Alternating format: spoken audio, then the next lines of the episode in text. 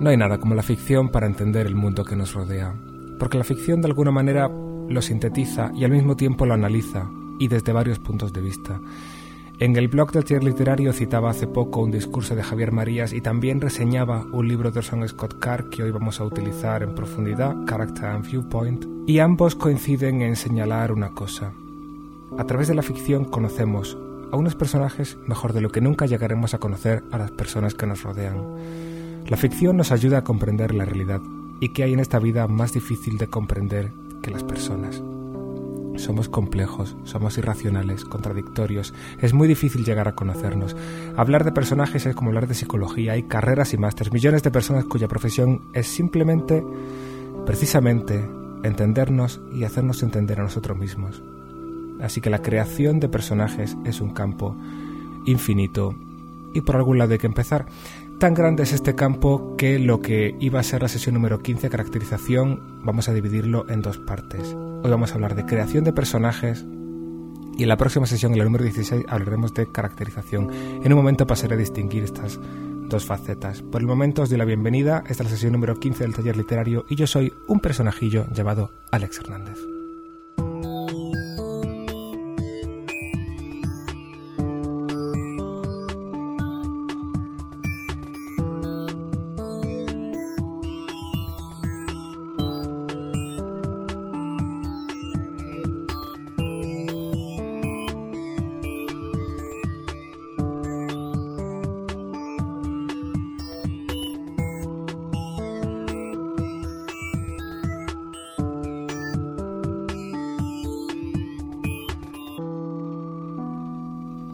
Sé dónde leí hace poco, pero creo que fue precisamente al comienzo de este libro de Orson Scott Card, de Character and Viewpoint, que como he dicho hoy vamos a utilizar bastante a menudo porque habla precisamente de personajes y lo tengo muy reciente, acabo de terminar de leerlo. Creo que era en, la introducción donde se decía que existe una diferencia muy importante entre la persona que inventa la historia y la persona que la cuenta. Es un proceso distinto el inventar, el imaginar, el tramar una historia a ponerla en palabras, a ponerla por escrito sobre el papel. Del mismo modo, esa es la diferencia que existe entre la creación de personajes y la caracterización. La creación de personajes es un proceso, en teoría, previo a la escritura, en el que definimos, en el que los autores definimos en abstracto las características de un personaje para tener una imagen mental clara del mismo. Conforme lo hacemos, conforme vamos pensando en su aspecto físico, en sus motivaciones, en todos los aspectos que vamos a ver durante la sesión de hoy, también será interesante considerar si será un personaje plano, redondo, o estático, o dinámico, o qué funciones deberá cumplir en el marco de nuestra historia. La cuestión es que al final de este proceso de creación, yo, el autor, tendré una imagen mental clara del personaje que la historia necesita. La caracterización es el proceso por el que doy a conocer al personaje. Es un proceso en el que voy dando información acerca de un personaje y el lector comienza a conocerlo paso a paso mediante descripciones y a través de sus acciones, sus palabras y sus pensamientos. A través de la lectura de estas informaciones es el lector quien, ahora en un segundo turno, se va formando su imagen mental del aspecto y personalidad de ese personaje que hemos creado en esa fase previa que hemos llamado la creación. Así que, como decía, hoy vamos a centrarnos en la creación de personajes.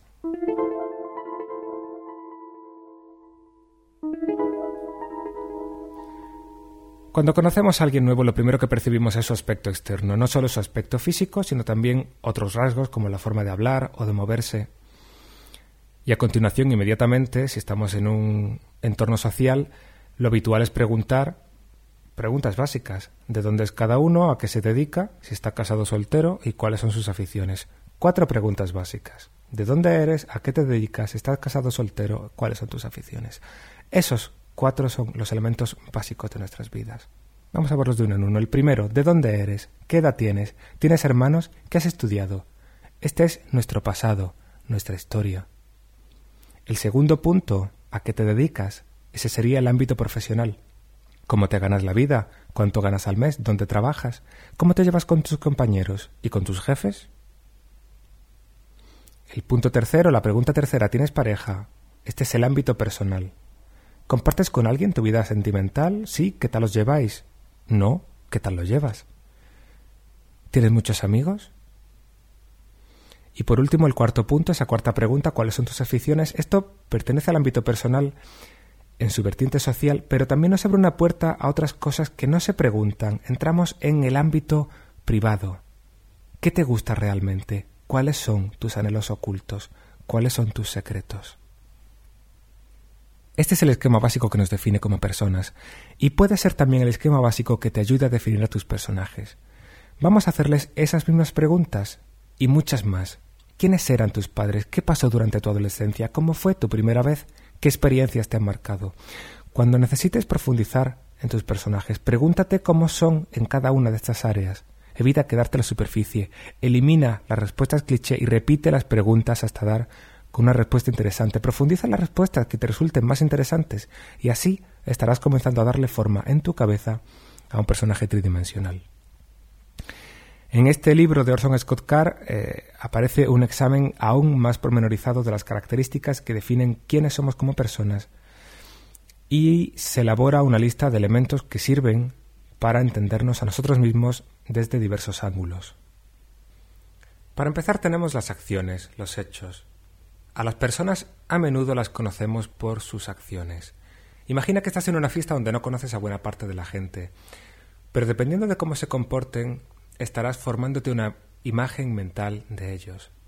Si están charlando animadamente unos con otros, o si alguien bebe su copa mirando al suelo en un rincón, si alguien se emborracha, grita, insulta o parece buscar bronca. Simplemente con la observación de los actos podemos empezar a conocer a las personas. Sin embargo, hay una segunda capa, que son los motivos. Porque esa persona que forma jaleo en la fiesta si es simplemente porque está borracho, te dará la impresión de ser una persona poco seria o irresponsable, poco madura. Sin embargo, imagina que averiguas que lo hace porque en la habitación de al lado le está ocurriendo algo malo a alguien, alguien está pasando por un mal momento y quiere distraer la atención para proteger a esa persona. Entonces podrías tener una imagen muy distinta de él. Los motivos que hay detrás de los actos nos ayudan a conocer aún más a las personas. El tercer punto que elabora Card es el pasado, la historia de la que acabamos de hablar. Si no sabes nada sobre esa persona solitaria que está mirando al suelo y bebiendo su copa en una esquina de la fiesta, pensarás simplemente que es una persona social, poco interesante o excesivamente tímida. Sin embargo, si supieras que acaba de volver de una misión de guerra, quizá empieces a tener una imagen distinta de por qué puede no estar del mejor humor o por qué no puede tener demasiadas ganas de relacionarse con nadie.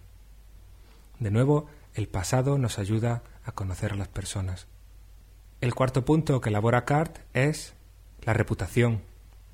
A veces no hace falta conocer a una persona para saber o creer que sabemos algo de ella.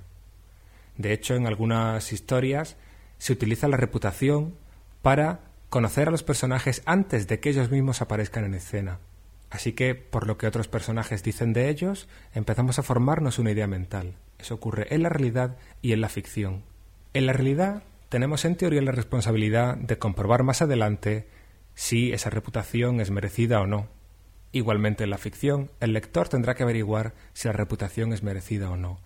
Como autores, podemos elegir entre adelantar información sobre un personaje cierta y por tanto hacerle valedor de esa reputación, o en cambio ir descubriendo a lo largo de la historia y a través del propio personaje cuando por fin aparezca en escena que su reputación es inmerecida. Aquí de nuevo tenemos una cuarta faceta que nos ayuda a darle dimensión al personaje. El quinto elemento que incluye Cart en su lista son los estereotipos, y de ellos ya hablamos hace muy poco. Los estereotipos nos dan una imagen mental, nos, encierran a una persona o a un personaje dentro de un esquema básico, que de nuevo pueden cumplir o incumplir, pueden realmente encajar dentro de esa casilla o romperla y salirse por los bordes. Pero son otra herramienta útil para hacer un primer acercamiento a una persona o personaje. El sexto punto del que habla Cart es la red social, las conexiones que establecemos con otras personas. Para empezar, las personas no somos los mismos según en qué entorno nos movamos. Quizá cuando visitas a tus padres no dices tacos, pero sí lo haces cuando estás de cervezas con los amigos. El tipo de vocabulario que utilizas cuando hablas con tus hijos no es el mismo que utilizas cuando hablas con tu jefe. Y además, de esa forma, la imagen que tienen cada una de esas personas de ti es diferente. Establecer unas redes sociales para nuestros personajes nos permite darles volumen, nos permite darles facetas, nos permite darles varias caras y hacerlos más ricos. El siguiente elemento de la lista de card son los hábitos, las costumbres, las repeticiones. Aquí podemos añadir pequeños elementos que caractericen a un personaje. Pueden ser manías, costumbres, hábitos de coleccionismo, tics. Estas repeticiones, si se utilizan correctamente, pueden lograr que un personaje nos resulte familiar o cercano. Continúa Card su lista con los talentos y habilidades. Si averiguamos de alguien, incluso quizá de esa persona que armaba follón en la fiesta, que es un reputado cirujano que ha salvado la vida a muchas personas, ese talento, esa habilidad, nos hará verlo con otros ojos, nos hará admirarlo. Quizá incluso justifiquemos su borrachera, su mal momento esa noche, sabiendo que está sobrecargado por el estrés, por la responsabilidad que viene con sus habilidades. ¿Qué sería de tantísimos protagonistas si no estuvieran definidos sus talentos y sus habilidades? ¿Qué sería de los superhéroes? ¿Qué sería de los detectives? Casi ya cerrando la lista, Card incluye los gustos y las preferencias. De nuevo, cuando conoces a alguien, si hablas de gustos, puedes descubrir que tienes una especial empatía si la persona con la que estás hablando coincide en tus gustos. Si tú eres aficionada a la ópera y entras por primera vez en casa de alguien y está sonando Lohengrin de Wagner, seguramente te lleves una primera buena impresión. Si más adelante descubres que esa persona comparte contigo una afición por las películas de Woody Allen cuando ves la colección completa de DVDs en la estantería, seguramente empezarás a sentir una cierta afinidad por esa persona. Sin embargo, si odias el rock duro y lo tiene puesto a todo volumen cuando entras en su casa, tu primera impresión podría ser un tanto más negativa. Del mismo modo, nuestros personajes pueden presentarse al lector a través de sus gustos y también pueden relacionarse entre sí unos con otros a través de esos gustos. Es otro elemento definitorio de quiénes somos como personas. El último elemento que incorpora Cart en la lista es el aspecto físico, el cuerpo. Lo pone al final precisamente porque muchos autores tienden a confundirse y pensar que caracterizar a un personaje es decidir cuál es la forma de su mentón o el tamaño de su nariz. En realidad estos elementos estéticos, por así decirlo, no representan un gran cambio para el lector, porque son elementos que se va a encontrar como adjetivos, decorando la lectura, pero no van a suponer un cambio en la historia y no van a marcar de ninguna forma particular a nuestro personaje. Esto es diferente, por ejemplo, en el cine. No es lo mismo que el protagonista esté interpretado por un actor feucho que por un galán de Hollywood. Por desgracia, nosotros no podemos escribir que nuestro personaje es absolutamente atractivo y maravilloso porque, salvo que lo demostremos de otra forma, el lector no tiene por qué creérselo. El aspecto físico nos puede enriquecer a los personajes de otras maneras. Pueden tener pequeños problemas físicos, puede tener una cojera, una debilidad, puede tener sobrepeso, puede tener enfermedades, problemas crónicos, puede tener artritis, y por supuesto, puntualmente puede tener características que lo distingan o que lo definan. Un tamaño especialmente alto o bajo, unos músculos especialmente fuertes que le den unas habilidades, y aquí relacionamos con el punto anterior, que le den una habilidad, una fuerza por encima de lo normal. A la lista de cards yo añadiría además otros dos elementos mentales, por llamarlos de alguna manera, que también ayudan a definir quiénes somos. Por un lado está el punto de vista, el cómo vemos el mundo, porque cada uno de nosotros vemos de forma distinta el mundo en el que vivimos y a las personas que nos rodean. Las opiniones que nos formamos al respecto definen buena parte de nuestra personalidad. Pero por otro lado está la actitud. Podemos tener un punto de vista negativo sobre el mundo, pero una actitud positiva, o crítica y rebelde, o irónica y nihilista, nuestra actitud también nos define, puede ser positiva o negativa, de superioridad o de inferioridad, puede ser crítica, puede ser ingenua. Si te paras a preguntarte cómo es tu personaje en cada uno de estos aspectos, estarás comenzando a darle el volumen que se merece. Ahora bien, hemos dicho que estos elementos nos definen como seres humanos y que podemos utilizarlos también para definir a nuestros personajes. Pero ¿cómo se distribuyen estos elementos en nuestra historia?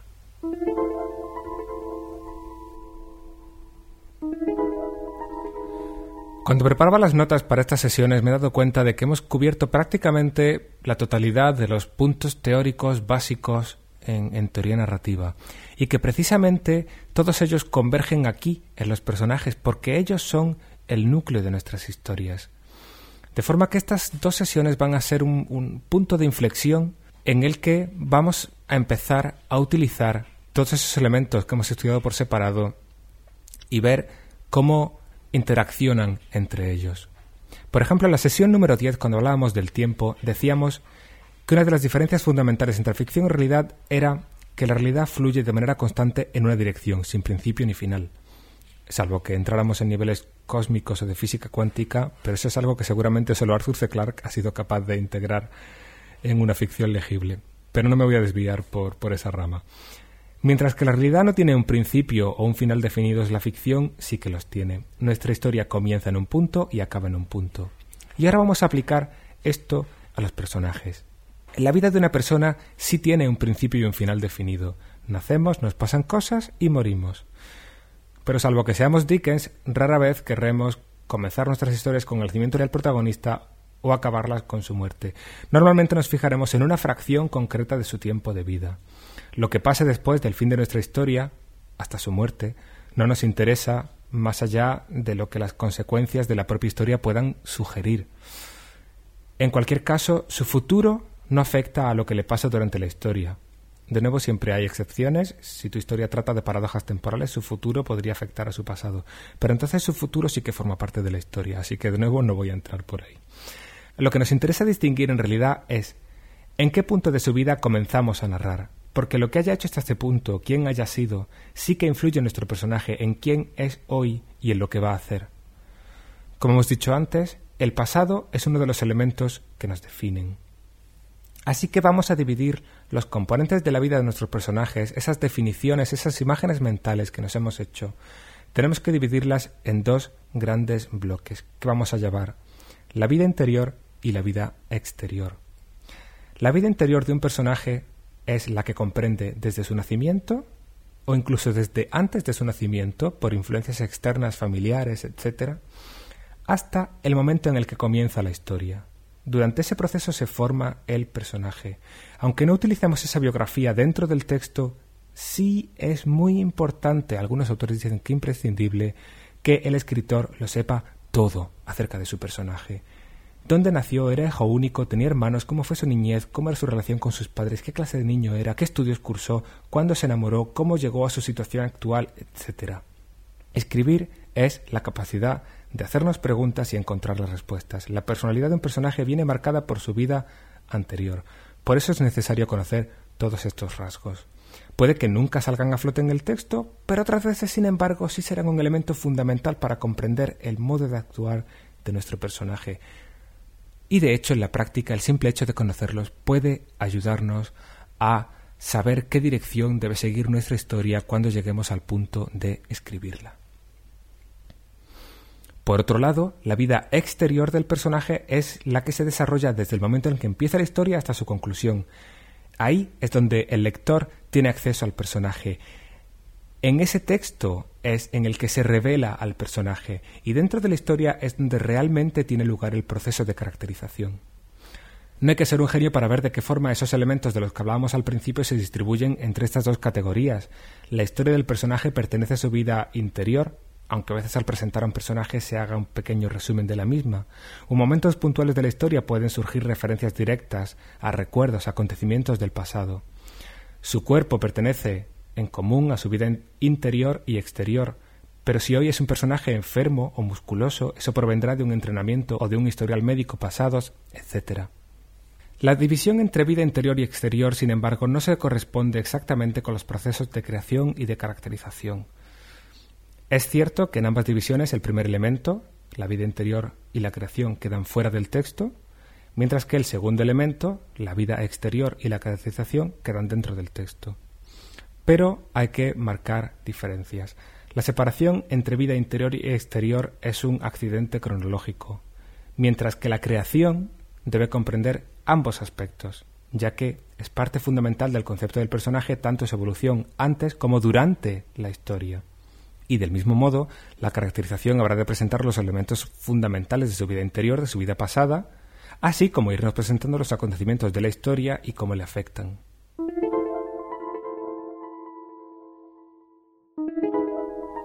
Hasta aquí hemos visto los elementos fundamentales que nos definen como seres humanos y, a la hora de utilizarlos para nuestros personajes, cómo los distribuimos dentro y fuera de la historia. Sin embargo, para crear un personaje no solo hay que crear una persona. Hay que tener en cuenta otros elementos adicionales que solo forman parte de la ficción. Esto es lo que vamos a ver a continuación. Vamos a hablar de algunos conceptos que ya deberían sernos muy familiares. Para empezar, la necesidad dramática.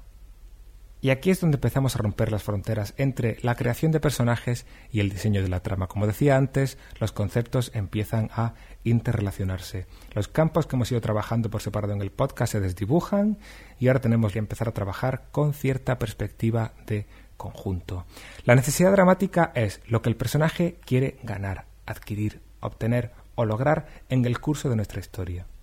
Sin necesidad dramática no hay conflicto, y ya hemos dicho siempre que sin conflicto no hay historia.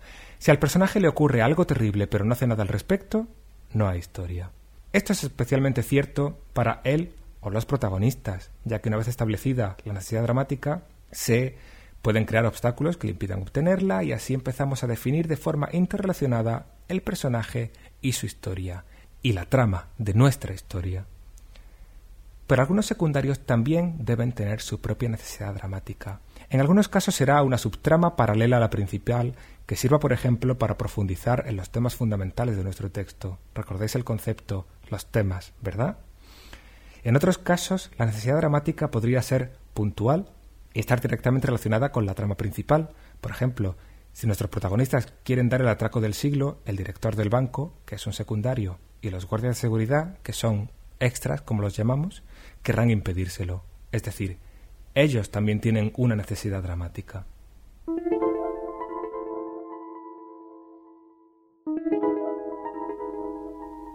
Muy bien, ya tenemos un retrato completo de nuestro personaje, quién fue, quién es, qué quiere. Pero aún definiendo todos esos elementos, el personaje podría seguir siendo un cliché. Podríamos seguir teniendo un retrato plano o bidimensional, y para hacerlo realmente interesante hay que darle la vuelta y pintar por la otra cara, iluminar el lado oscuro. Para enriquecer aún más a nuestros personajes y hacerlos interesantes y complejos, contamos con una herramienta muy poderosa, la duplicidad, el filo de la navaja, la multiplicidad incluso, convertir el retrato en un objeto poliédrico. Utilizando algunas ideas de José Luis Corrales y otras propias, vamos a ver de qué formas podemos utilizar la duplicidad. Por ejemplo, el cambio. Como ya hemos dicho en sesiones anteriores, los personajes realmente ricos evolucionan, se ven afectados por los acontecimientos que viven a lo largo de la historia y como consecuencia se transforman. Shrek pasa de ser un solitario y un asocial a estar enamorado. Paul Newman en El Buscavidas pasa de ser un perdedor a convertirse al final en un ganador. Incluso la protagonista de Persépolis, que no es ficción sino autobiografía, pasa de ser una niña inocente a una mujer independiente.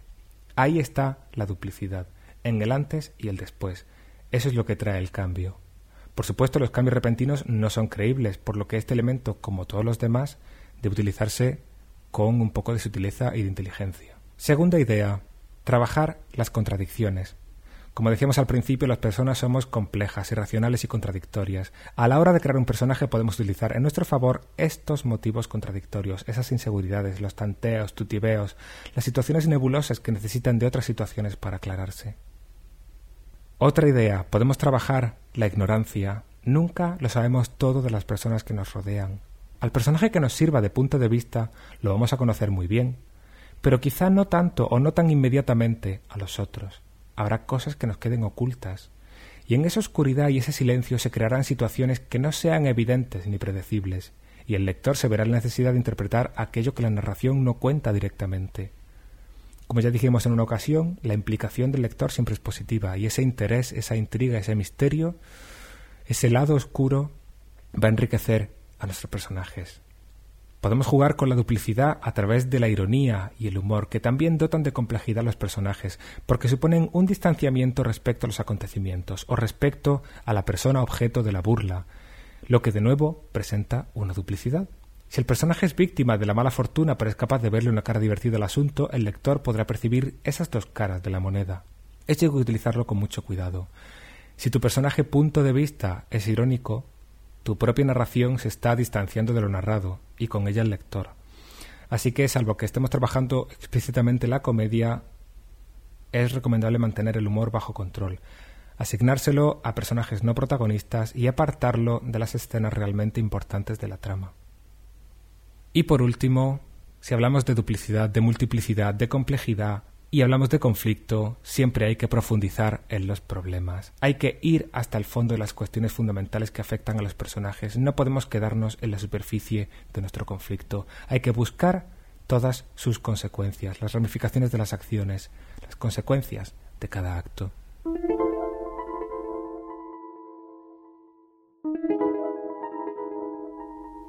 Por supuesto, todos estos temas que estamos hablando hoy van a enriquecerse mucho más cuando hablemos en la próxima sesión de caracterización, de cómo presentar estos personajes tan completos que hemos imaginado al lector, cómo convertirlos en palabras, cómo hacer que sus cualidades, sus defectos, sus virtudes, sus pasados, sus historias, sus manías pasen a formar parte del texto.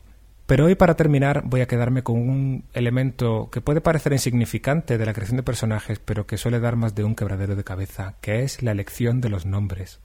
Es muy difícil elegir nombres. A menudo nos encontramos entre las manos con textos llenos de Pacos, Josés, Marías y Anas, nombres tan comunes que nos recuerdan antes a personas de nuestro entorno que al personaje que estamos intentando crear. Otros autores se dejan llevar por la invasión anglófona y se inclinan por los Jones y las Jessicas, aunque su relato no tenga una ambientación geográfica determinada. Este sería quizá el primer punto a tener en cuenta. ¿A qué cultura pertenecen los nombres de tus personajes?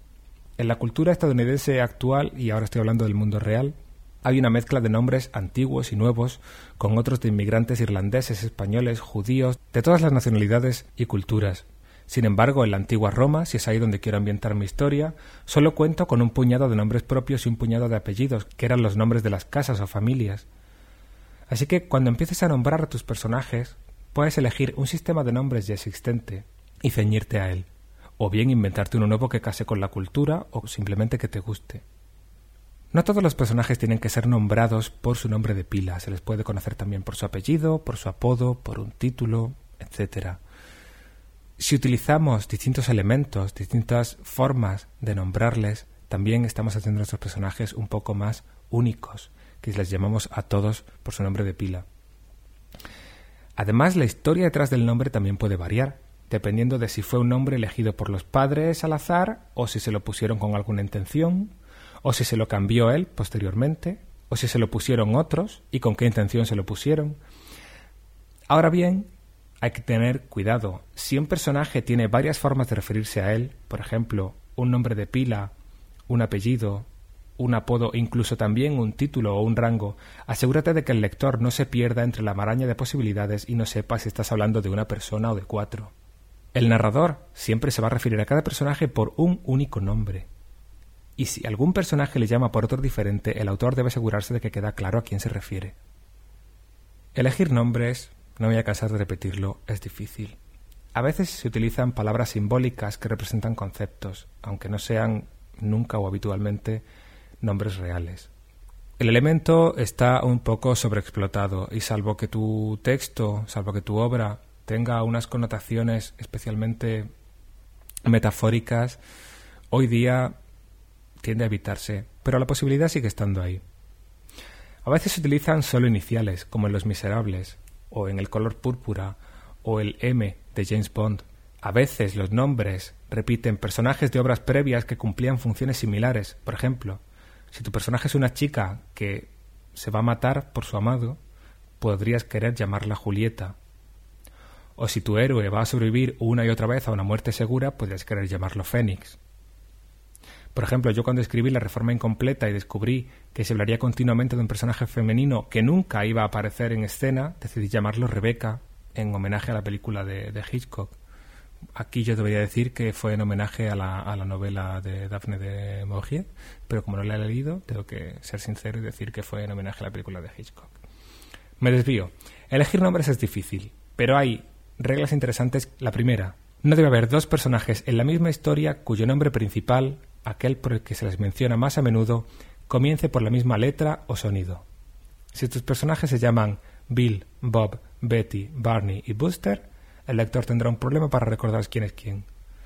Esa primera letra mayúscula o ese primer sonido, si estamos hablando de una obra de teatro o de una película, es un gancho gráfico o auditivo al que el lector puede aferrarse para reconocer muy fácilmente al personaje. Regla número 2. Del mismo modo que debemos evitar esa misma grafía inicial, ese mismo sonido inicial, los nombres deben tener ritmos y sonoridades diferentes, es decir, se deben utilizar distintas vocales, distinto número de sílabas, con el acento puesto en sílabas diferentes. Un mal grupo de personajes sería Bill, Matt, Young y Pete. Pero un buen grupo de personajes sería Harry, Ron, Hermione, Dumbledore, por poner un ejemplo. O bien Brie, Susan, Gabriel, Lynette y Eddie. Tercera regla. Personajes que provienen del mismo país o cultura deben tener nombres que lo reflejen. Los que provengan de otra cultura tendrán un nombre que refleje esa diferencia. Por ejemplo, en un colectivo de personajes occidentales, un nombre de origen árabe u oriental puede ser el punto de partida de un trasfondo interesante. Además, esos nombres diferentes pueden provocar anécdotas o generar determinados sentimientos en el personaje, por ejemplo, hacia sus padres. Y cuarta regla, los nombres deben ser pronunciables. No importa que vayan a estar impresos sobre papel y no vayan a ser pronunciados en voz alta. El lector debe ser capaz de imaginar cómo suenan o le entorpecerán la lectura. Así que nada de imitar a Lovecraft, nada de abusar de apóstrofes, alfabetos extranjeros o cúmulos de consonantes.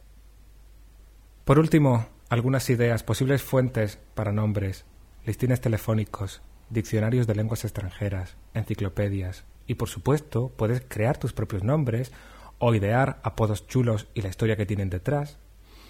Pero yo recomendaría evitar los nombres de personas famosas, no solo porque podrías enfrentarte a problemas legales, sino que además tus personajes podrían confundirse con la persona de la que toman el nombre.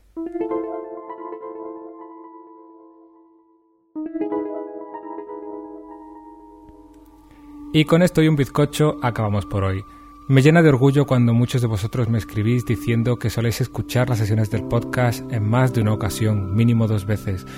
He intentado que esta sesión venga cargadita para que esa segunda escucha os resulte productiva.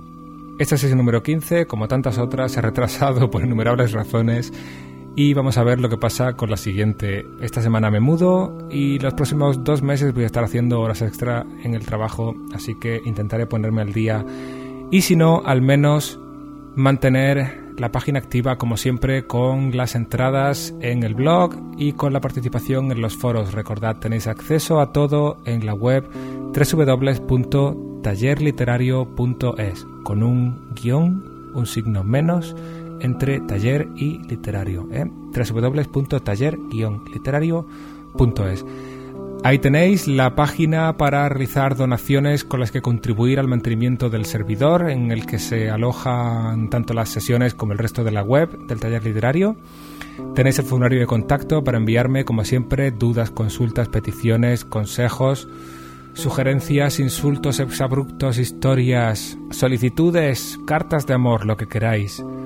Disfrutad del buen tiempo, leed, Escribid, sed felices y por supuesto seguid participando en el taller literario. Cuento con vosotros. Muchas gracias.